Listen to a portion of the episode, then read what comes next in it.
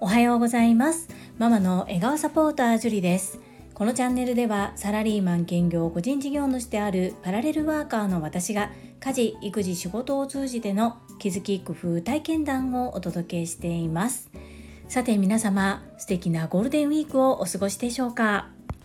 本日は久しぶりに発酵食品の話と健康について語ってみたいと思います。最後までお付き合いよろしくお願いいたします。本日のサムネイルの写真これは何だと思いますか？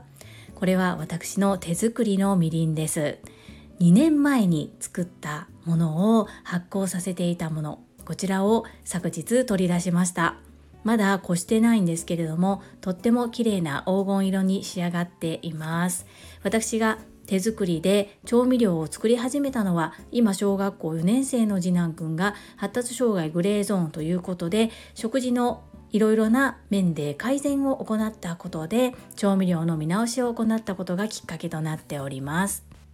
きっかけは次男くんでしたが今となっては私が楽しくなって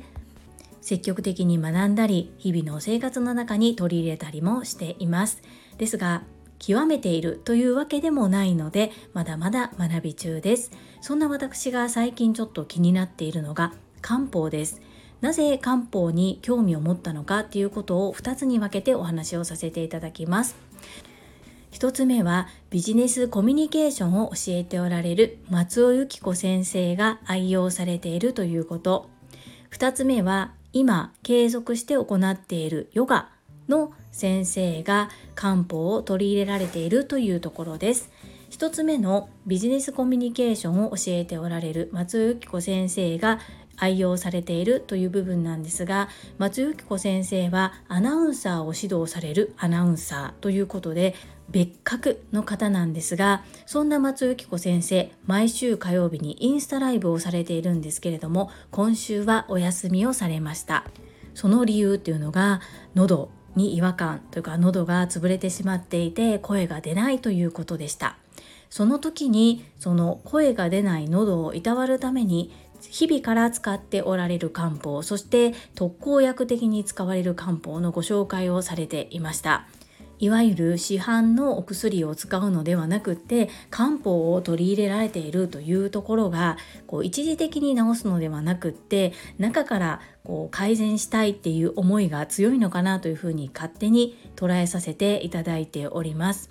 2つ目の今私が行っているヨガの先生が積極的に漢方を取り入れられているという部分なんですがこのオンラインで学んでいるヨガなんですけれども今私は1日10分程度毎日継続してヨガを行っています。ですが体も硬いですし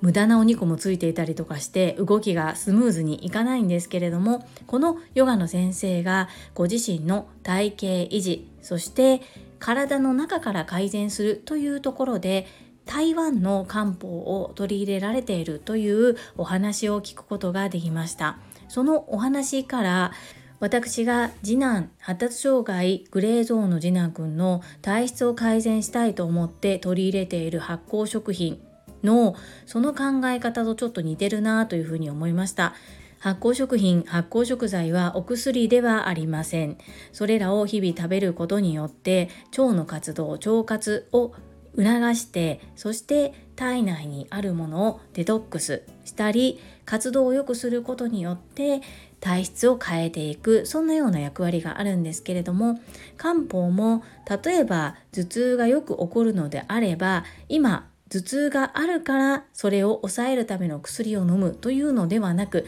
本当の頭痛の起こる原因は何かっていうところを突き止めてそこを改善していくために漢方を日々の生活に取り入れる飲んでいく利用するという考え方なんですね。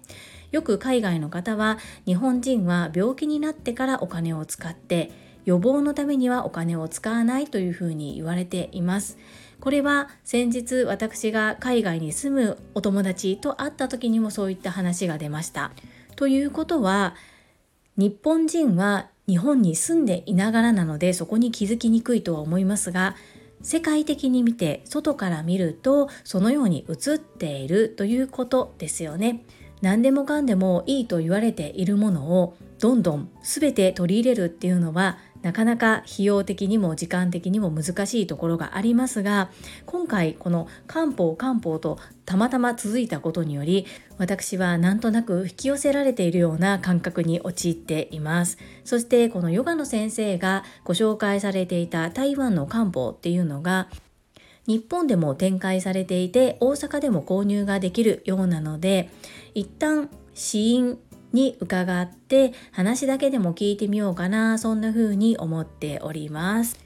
本日は手作りみりんを作っていますというお話から自分の体に目を向けると漢方というキーワードが舞い込んできてそれを素直に受け取って実行を取り入れてみようというふうに思いましたというお話でした。最後までお付き合いくださりありがとうございます。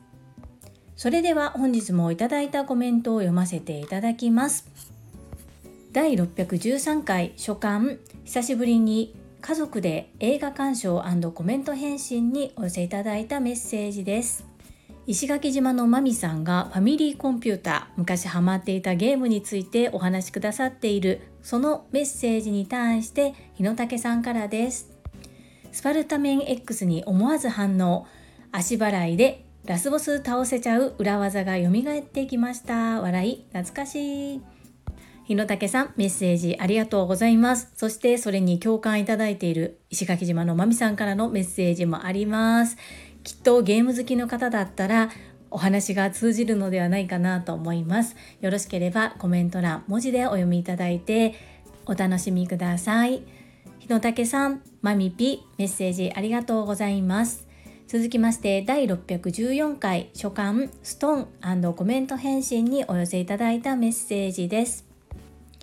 スマイルコミュニケーション清水智恵さんからです。樹里さんおはようございます。初コメ読んでいただけて嬉しいです。そんなに共通点があったなんて。なんだか一気に親近感が湧いてしまいました。私は痛みは痛みでも宝塚よりの痛み在住です。せっかくのご近所さんのご縁。いつかリアルでお会いできる日が来ることを願っています。苦手なことを1日1分からとっても良いですね。私は運動が嫌いでやり始めても3日坊主。何度も挫折しているので樹里さんを見習って1分からコツコツやってみようと思いました。ありがとうございます。ともえさんメッセージありがとうございます。本当に共通点多いですよね。しかも宝塚よりの痛み在住ということであの辺りかなと勝手に想像しております。ともえさん1日1分は実は私読書だけではなくって筋トレも今1日1分で毎日継続してるんです。この1分っていう風に決めることとってもとっても継続しやすいです。そして三日坊主大いに結構ということでまた始めればいいとそんな教えもあります。なのでぜひぜひ本当にやりたいのであればものすごくハードルを下げてそこからスタートするっていうのはとってもおすすめです。3人のお子様をね、育てておられるお母様でいらっしゃいますのでこの1分1秒もかなり貴重ではあると思いますが一緒に行ってまいりましょう。メッセージありがとうございます。続きまして日野武さんからです。ジュリスト番号11コメントレアキャラ日野武です。この配信を聞いてストンと続ストンポチってみました。楽しみに読んでみます。おすすめ本に外れなしをコミュニティでおすすめ受けると本当に感じます。この本も期待。日野武さんメッセージありがとうございます。早速ストンと続ストンってのがあるっていうのを日野武さんを通じて知りました。ありがとうございます。そしてコメント、レアキャラにもかかわらず書いてくださって感謝感謝です。どうですかね？私に対してのおすすめ本だったので日野武さんにぴったりマッチするかどうかちょっと分かりませんが読んでよかったなというふうに思ってもらえると嬉しいです。そして続ストーンがあることを教えてくださりありがとうございます。続きまして越後屋さんからです。素敵な本のアウトプットありがとうございます。夢を持って頑張っていきましょう読書習慣ついてきてますねしかし樹里さんの周りには樹里さんにこの本を読んでほしいと紹介したがる人が多いような気がしますね。ジュリスト番号14番エッチ小屋でした。エッチ小屋さんメッセージありがとうございます。はい、夢を持って頑張ってまいります。そうですかね私の周りにはこの本を読んでほしいと紹介してくださる方が多いですか？自分自身が読書が苦手とずっと思い込んでいて逃げてきたのでおそらくですが苦手な人でもこれだったら読めるのではないかというふうに推薦していただけているのかなというふうに思いながら自分ではたくさんある本の中で何を読むのが一番いいのかがわからないのでありがたいなというふうに思っております。エッチゴエさんメッセージありがとうございます。最後に石垣島のまみさんからです。樹里さんこんばんは、石まみです。素敵な本に巡り会えてよかったですね。本が苦手な樹里さんの1日1分読書からチャレンジされるお姿、そしてゆふさんからおすすめされて素直に聞く樹里さんとっても素敵です。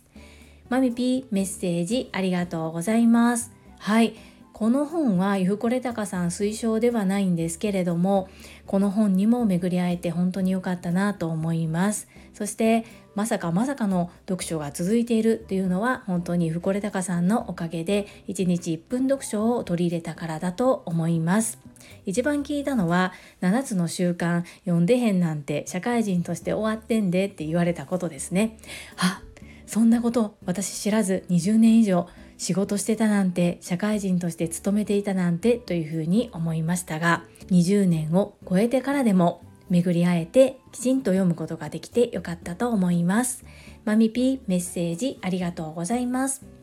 はいいただいたメッセージは以上となります。皆様本日もたくさんのいいねやメッセージをいただきまして本当にありがとうございます。とっても励みになっておりますしものすごく嬉しいです。心より感謝申し上げます。最後に2つお知らせをさせてください。